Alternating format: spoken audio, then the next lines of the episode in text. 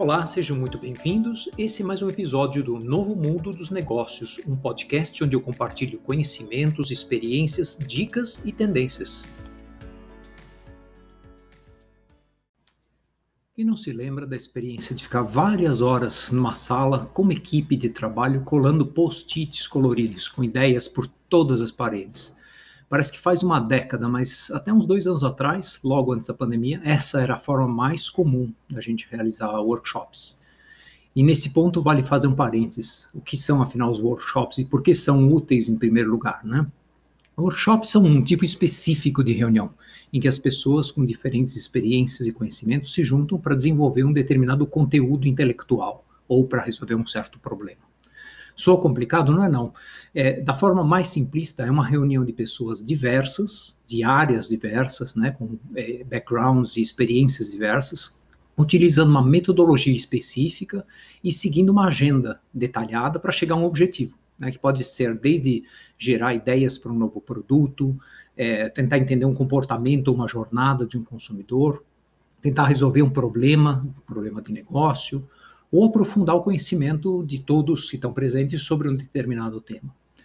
E aqui vale ressaltar que tem diferenças importantes entre um workshop e uma reunião comum. Né? O workshop é, em essência, colaborativo, ele é interativo, ou seja, todos participam, todos contribuem, e as pessoas usualmente saem dos seus papéis tradicionais para poder usar toda a experiência, toda a bagagem que elas trazem da melhor forma. Outro ponto importante nos workshops é pensar que, fundamentalmente, é, se pratica escuta ativa escuta generosa, sem preconceito e sem viés.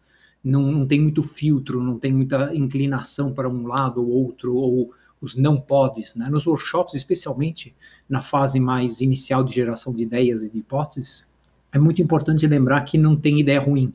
Isso sempre vale lembrar para os participantes logo no início, né? que toda ideia pode ser uma semente de uma outra ideia ainda melhor.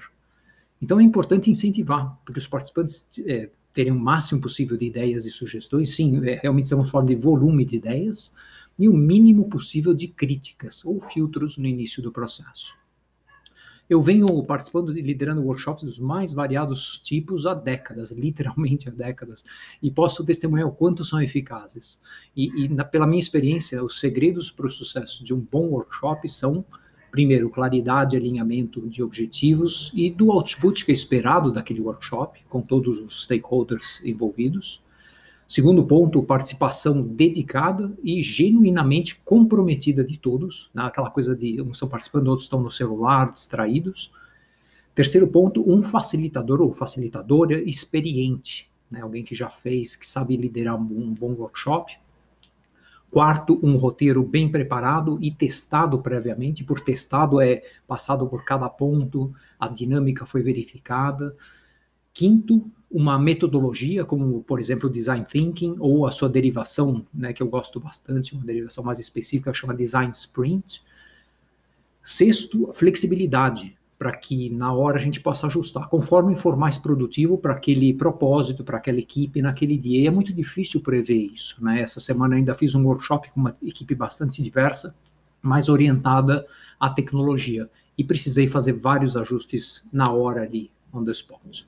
Aliás, falando dos elementos que são uma receita de um bom workshop, entra um novo e grande desafio agora, né? Como fazer bons workshops de uma forma remota ou com equipes que são híbridas, ou seja, parte dos participantes está na sala presencialmente e parte está conectada através de áudio ou videoconferência.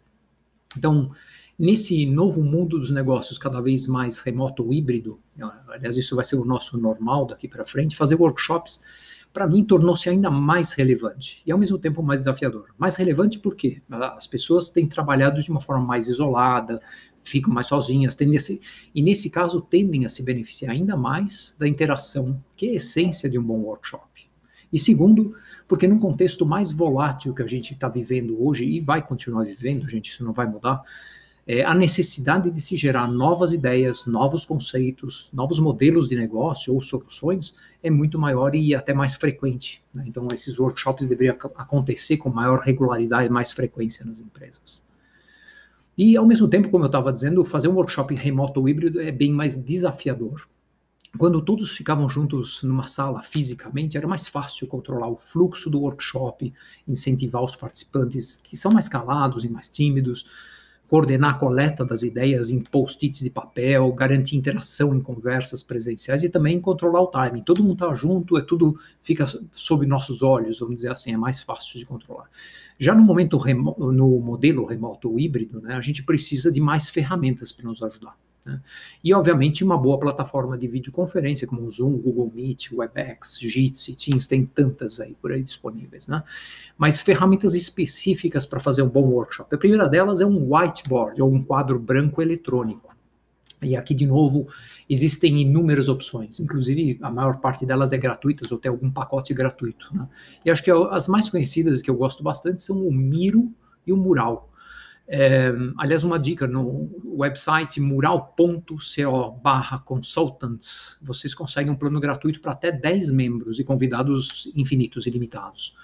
É uma dica que me passaram aí. Outros whiteboards bons e gratuitos são o Microsoft Whiteboard e o Google Jamboard. São um pouco mais simples, mas também funcionam bastante bem dependendo da ocasião. O que, que, qual o papel desses whiteboards ou quadros brancos? É substituir as paredes da sala física onde a gente costumava fazer os, work, os workshops anteriormente, com algumas vantagens. Primeiro, você não perde post-its. Eu sempre brincava, vem a faxineira e limpa a parede e perdi as minhas anotações, né? Você não fica sem caneta, você não fica sem post-it.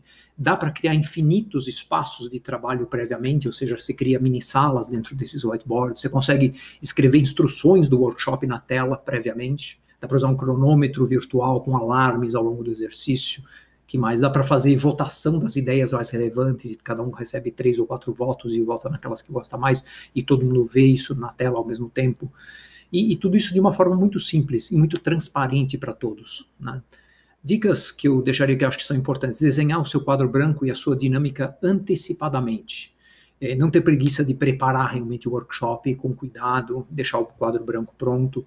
Não faça como antigamente, que às vezes a gente simplesmente começava com uma parede em branco. Né? Coloque instruções, coloque estímulos, coloque exemplos, é, best practices ou melhores práticas. É, traz algumas guias do que vai acontecer, um cronograma do dia ou do, daquela sessão. Procura, obviamente, com isso não enviesar ninguém, né? E, obviamente, define bem os timings, né? E existem ótimos templates prontos na maioria desses apps que eu mencionei, desses softwares, então também não precisa criar tudo do zero.